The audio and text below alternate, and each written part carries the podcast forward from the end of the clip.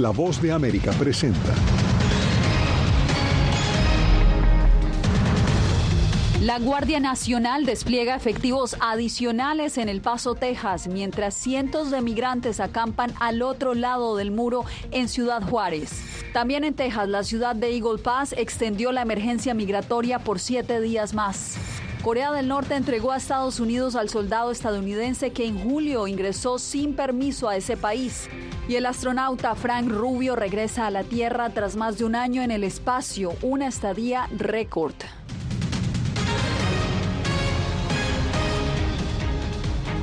¿Qué tal? Bienvenidos. El Mundo al Día comienza con la nueva designación de fondos del Departamento de Seguridad Nacional para hacer frente al súbito incremento en el flujo migratorio. Más de 12 millones de dólares se destinaron a través del programa de refugio y servicios que fue autorizado ya por el Congreso para apoyar a las comunidades que brindan servicios a los migrantes. Entre tanto, cientos de ellos acampan en condiciones extremas en Ciudad Juárez, México, a un costado del muro que marca la frontera con Estados Unidos. César Contreras nos cuenta.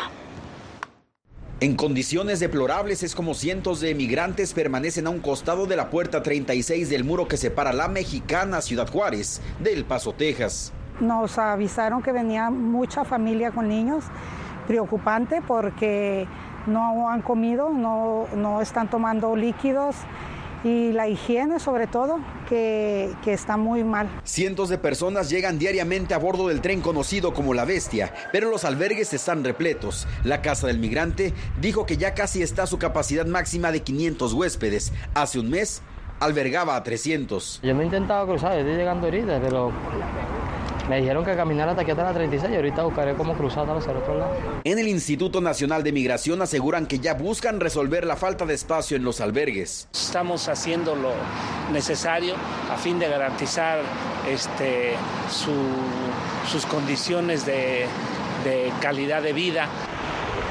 Migración también ha llevado a cabo junto a la Policía Municipal de Ciudad Juárez operativos de contención que buscan ahuyentar a los migrantes que siguen llegando. Nos sacan de que la cerca dice que no podemos ingresar, que es muy eh, ilegal.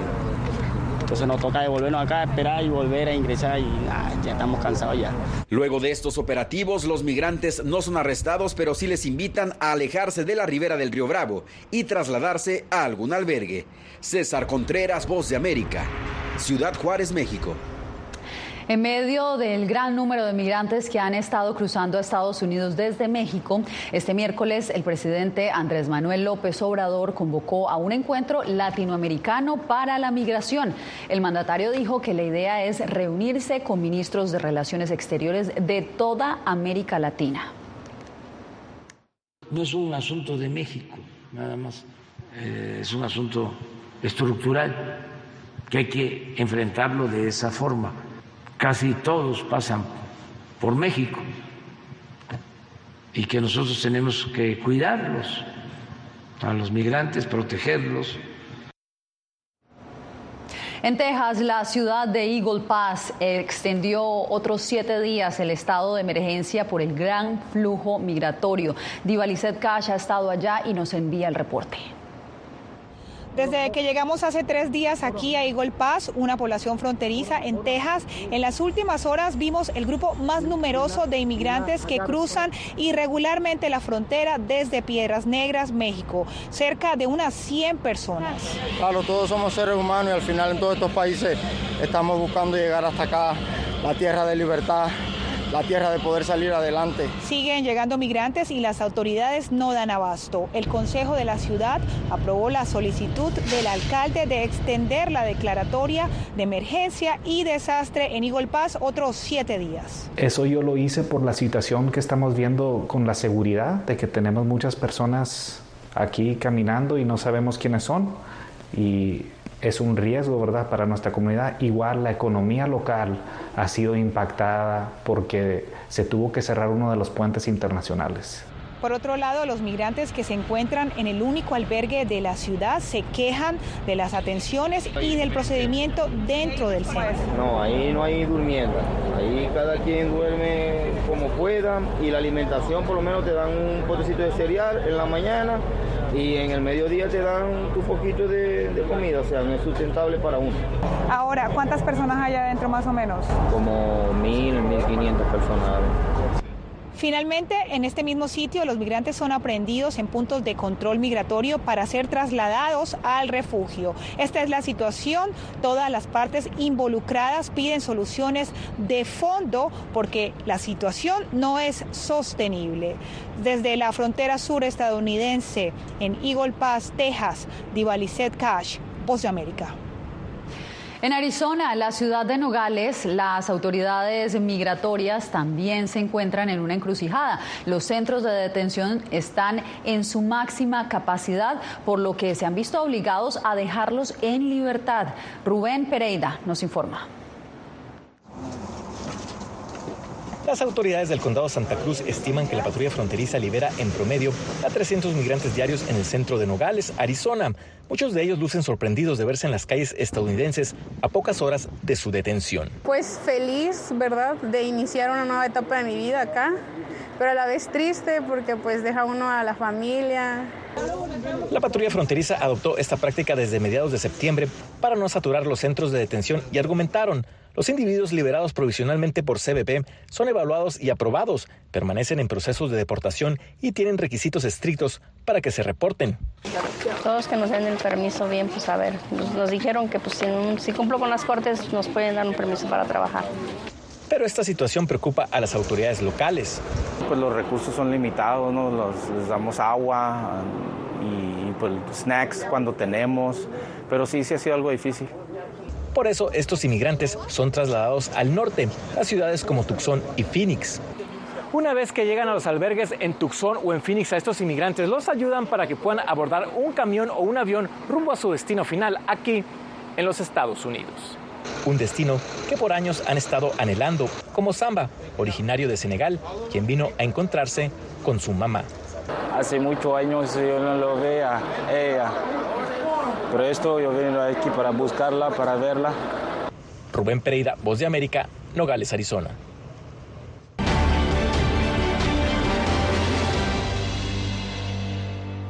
Siete precandidatos que aspiran a la nominación presidencial republicana se enfrentarán hoy a un segundo debate en Simi Valley, California. En esta ocasión tampoco participará el expresidente Donald Trump, como nos informa Paula Díaz.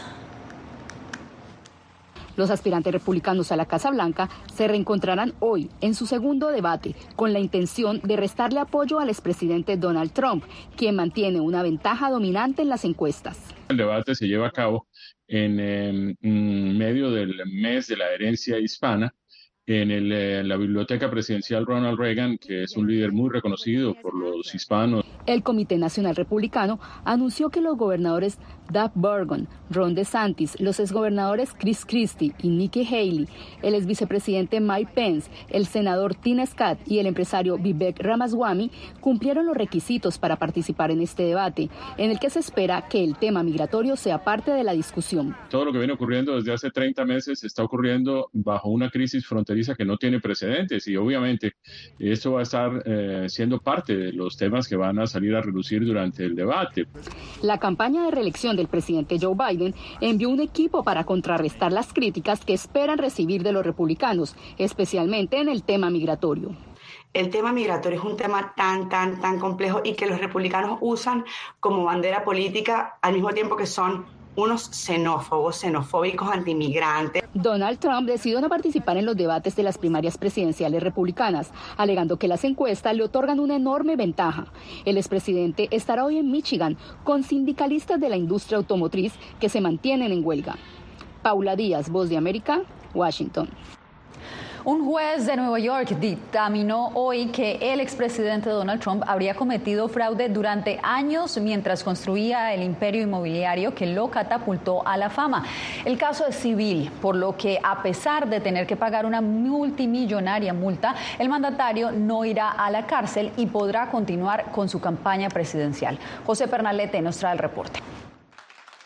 El expresidente Donald Trump se enfrenta a otro obstáculo, después que una corte civil de Nueva York dictaminó que el presidente cometió fraude inmobiliario a través de su corporación. Era un caso que iba a juicio, eh, posiblemente comenzando el lunes, y el juez se adelantó y dijo que no había necesidad de comprobar que había habido fraude, porque la evidencia es tan grande que él declaró que sí, que hubo fraude. El juez le quitó el derecho de ir a un jurado y, sumariamente decidió eh, que había fraude. Para los expertos consultados por Voz de América, este nuevo caso contra Trump representa un duro golpe contra las finanzas del expresidente. Pero este es un ataque serio porque esto es económico, o sea, no necesariamente penal, eh, un ataque económico que, que va a tener que ver la Corte de Apelaciones y la Corte Suprema. Indagamos sobre cómo lucen las aspiraciones políticas de Trump. Esto para nada afecta a la campaña, esto es una cuestión puramente de negocios. El, el, juez va a nombrar a un administrador judicial para que sea esa persona el que tenga el control de algunas de las propiedades de Trump. También consultamos si los casos contra Trump son impedimento para alcanzar la presidencia de resultar electo. De los casos que se han presentado hasta ahora, no hay ninguno que le impida eh, llegar a la Casa Blanca. La acusación señala a Trump de inflar su patrimonio en declaraciones financieras. José Pernalete, Voz de América, Miami. Camino a Estados Unidos se encuentra el soldado estadounidense que hace dos meses ingresó sin autorización a Corea del Norte. Jorge Agobiana ha venido siguiendo este proceso. Jorge, ¿cómo es que el uniformado logró ser liberado? ¿Qué tal, Yasmín? Según ha dicho el Departamento de Estado, fue el gobierno de Suecia el que facilitó esta entrega. King viajó hasta China y allí fue puesto en manos de las autoridades estadounidenses. Al momento de cruzar a Corea del Norte en julio, recordemos, el teniente enfrentaba acciones disciplinarias y debía regresar, de hecho, a Estados Unidos para, para concretar su separación del ejército estadounidense. Hace un mes, Corea del Norte aseguró que King habría dicho que estaba desilusionado de Estados Unidos, pero la Casa Blanca puso en duda esa información. El Departamento de Estado se pronunció sobre este caso este miércoles. Escuchemos. No quisiera especular sobre ninguna motivación del lado norcoreano y no sé si sacaría de esto algún avance en relaciones diplomáticas. Evidentemente estamos contentos de haber conseguido su regreso. Como lo he dicho antes desde este podio, estamos abiertos a la diplomacia de Corea del Norte. Daríamos la bienvenida a la diplomacia con Corea del Norte. Siempre lo han rechazado. Se desconoce qué tipo de acciones tomará el Pentágono donde, y también saber dónde exactamente llegará este soldado. Probablemente la información que se otorgue a las autoridades será de manera clasificada, por lo que posiblemente el público no sabrá cuál será el futuro de esta persona. Ya se involucró contigo. Jorge, pues tú manténnos informados. Gracias. Y tenemos más. Faltan tres días para un posible cierre de gobierno estadounidense y el Congreso sigue negociando para evitarlo. Más detalles al volver.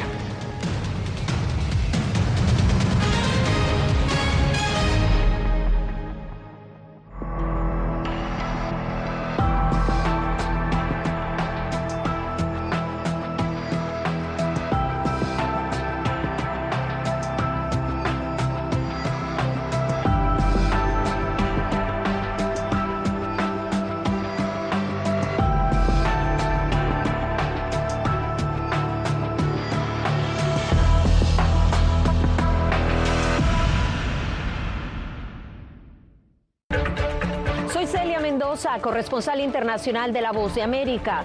Desde que me uní a este equipo de profesionales hace más de una década, he tenido la oportunidad de descubrir un mundo de noticias que comparto con ustedes. La Voz de América habló con el director. Porque siempre estoy en el lugar de los hechos, entregando información veraz, clara y precisa, manteniendo nuestro compromiso periodístico, porque en La Voz de América la prensa libre importa.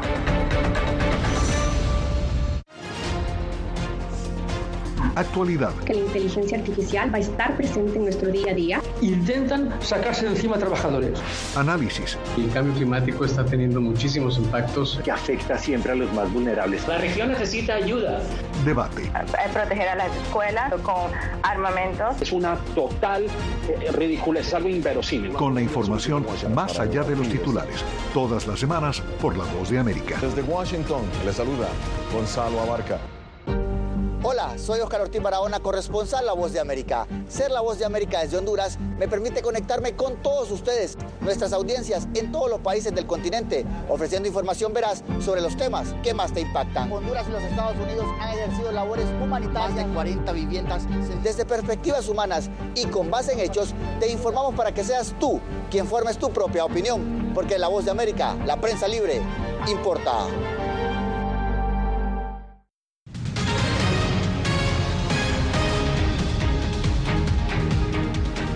El presidente republicano de la Cámara de Representantes, Kevin McCarthy, rechazó este miércoles un proyecto de ley de financiación provisional que avanza en el Senado, acercándose así al cuarto cierre parcial de gobierno de Estados Unidos en una década. Vamos ahora mismo con Jacopo Luzzi. Jacopo, cuéntanos cómo luce el escenario en este momento. Yasmín, el escenario es incierto realmente porque el Congreso está muy dividido. El Senado sigue adelante con un paquete bipartidista, bipartidista para financiar temporalmente el gobierno, pero la Cámara de Representantes al mismo tiempo avanza con dificultad en un esfuerzo de largo alcance sin posibilidades reales de terminar antes de la fecha límite del sábado. Entonces, el cierre de gobierno es una posibilidad ahora muy, muy concreta.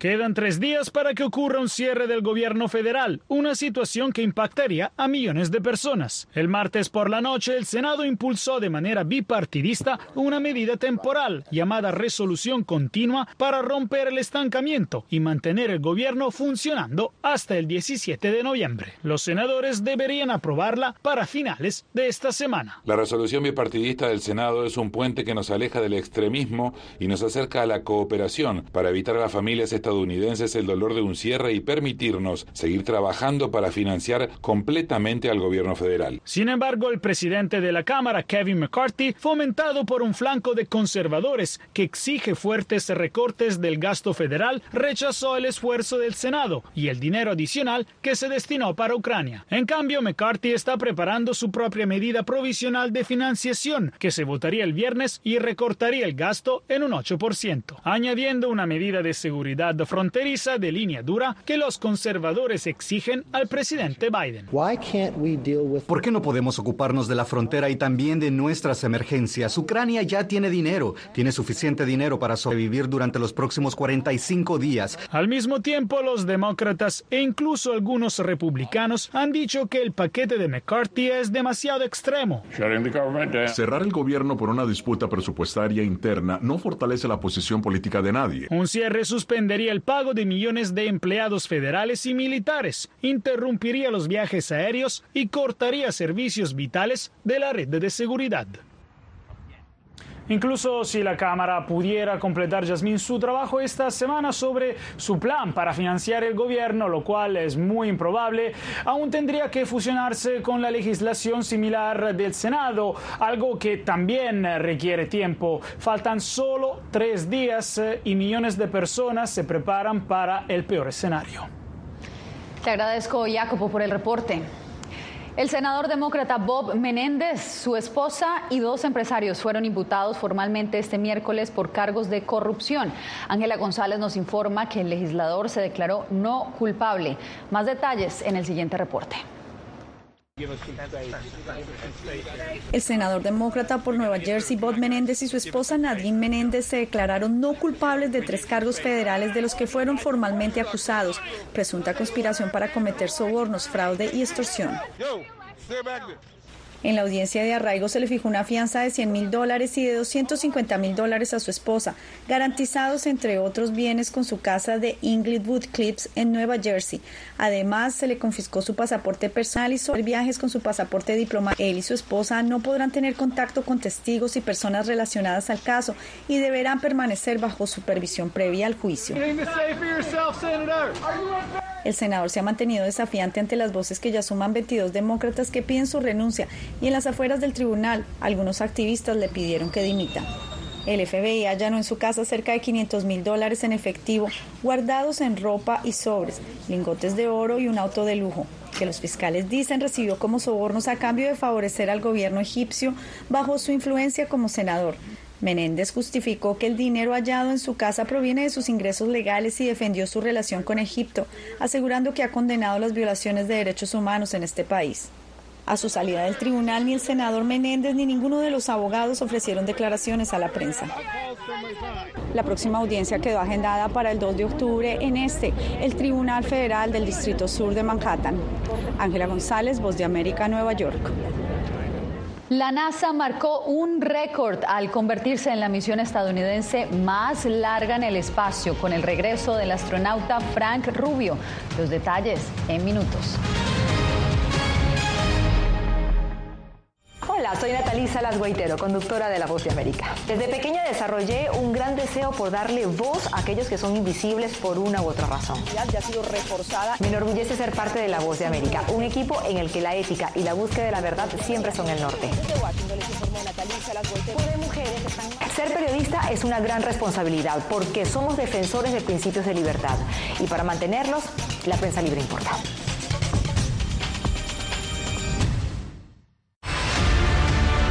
No concibo una democracia sin, sin periodistas. El libreto manda a un conflicto constante con la prensa independiente, con los medios de comunicación. Periodismo, la prensa libre importa, una coproducción de La Voz de América con nuestras afiliadas en la región.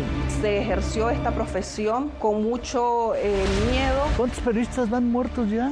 Por decir la verdad. Disponible en vozdeamerica.com.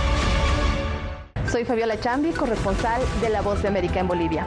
Retratar la complejidad de mi país para una audiencia internacional le ha dado una nueva perspectiva a mi labor como periodista. Desde esa mirada descubro en el día a día que el trabajo que realizo en La Voz de América me ha permitido dar vida a los valores del periodismo profesional, aquel que les informa a ustedes, nuestras audiencias, con balance, precisión y profundidad, porque en La Voz de América la prensa libre importa.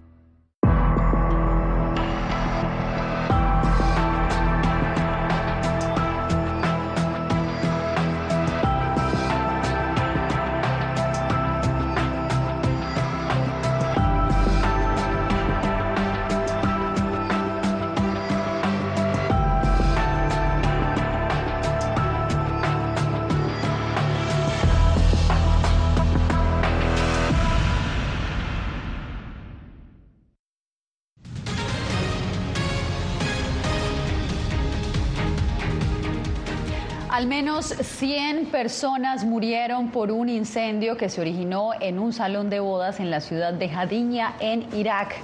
Testigos capturaron el momento exacto en que el lugar ardió en llamas este, este, martes por la noche. El siniestro se habría originado cuando se encendieron las bengalas mientras los novios bailaban en ese salón. Así lo relatan algunos sobrevivientes que también describieron que el techo y las paredes del lugar también se incendiaron rápidamente. La conflagración arrasó el salón que estaba lleno de gente. Además de las 100 personas muertas, se cuentan unos 150 heridos. Ya es un hecho, Frank Rubio, el astronauta estadounidense de ascendencia salvadoreña, ya regresó a la Tierra. Su misión es histórica porque se convirtió en la misión de la NASA con la estadía más larga en el espacio. Anthony Belchi nos cuenta. Frank Rubio está de vuelta en la Tierra, ha aterrizado este miércoles en una zona remota de Kazajistán y ha hecho historia al convertirse en el astronauta de NASA que ha pasado más tiempo en el espacio. Fue una prueba para, para mí para nuestra familia, eh, pero mis hijos han hecho muy bien en, adaptarse al cambio eh, y en saber que ellos se han adaptado bien me ha ayudado a mí. Yo me puedo enfocar en el trabajo. Rubio ha aterrizado junto a dos cosmonautas rusos que también formaban parte de la misión. En un principio el viaje debió haber durado 180 días, 6 meses, pero una fuga de refrigerante en la cápsula Soyuz obligó a prolongar la estancia. En total, 371 días. Primero, el choque anímico que puede haber tenido el hecho de decir, bueno, ya, ya estoy, ya terminé mi misión, voy a ver a mi familia y tener que estar otros seis meses más. Eh, imagino que es una contradicción de sentimientos. El astronauta, que es médico del ejército de Estados Unidos y piloto de helicóptero, aseguró hace unos días que nunca habría aceptado la propuesta de pasar un año completo fuera de casa, sobre todo porque no quería perderse los grandes eventos familiares. Y poder estar, uh, poder hacer unas caminatas afuera. Yo creo que uh, a mí me encanta estar en la naturaleza, en las montañas, uh, y creo que eso es una de las cosas que más... Eh, me emociona de, de, poder hacer de nuevo cuando regrese. Rubio también ha confesado que el aspecto psicológico fue más difícil de lo que esperaba. Mientras tanto, él seguirá teniendo el récord en el espacio porque la NASA no planea misiones de más de un año de duración. Anthony Belchi, Voz de América. Un fragmento del muro de Berlín está llevando un profundo mensaje a la frontera sur estadounidense. La historia en minutos.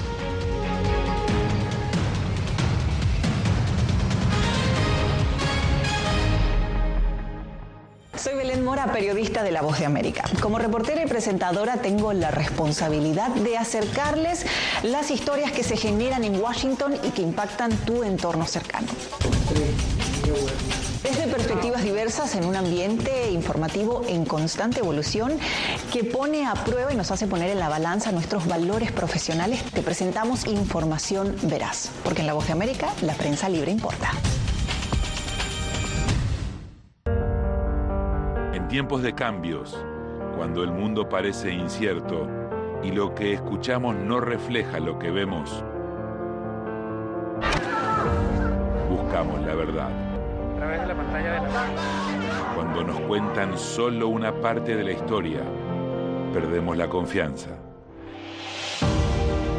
En momentos de crisis, nuestros sueños, esperanzas y deseos de un mejor mañana dependen de una prensa libre.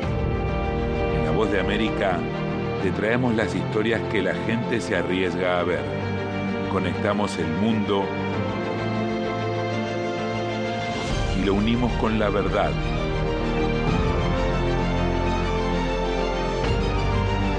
En La Voz de América te presentamos el panorama completo.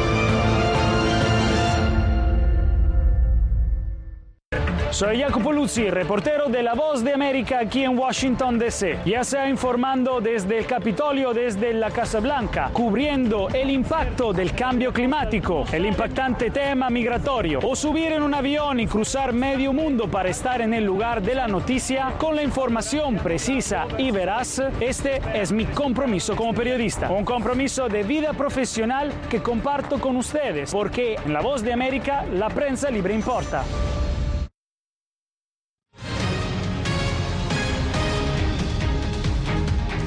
La frontera mexicana tiene un nuevo atractivo. Un pedazo del muro de Berlín reposa junto a la cerca que divide a México de Estados Unidos.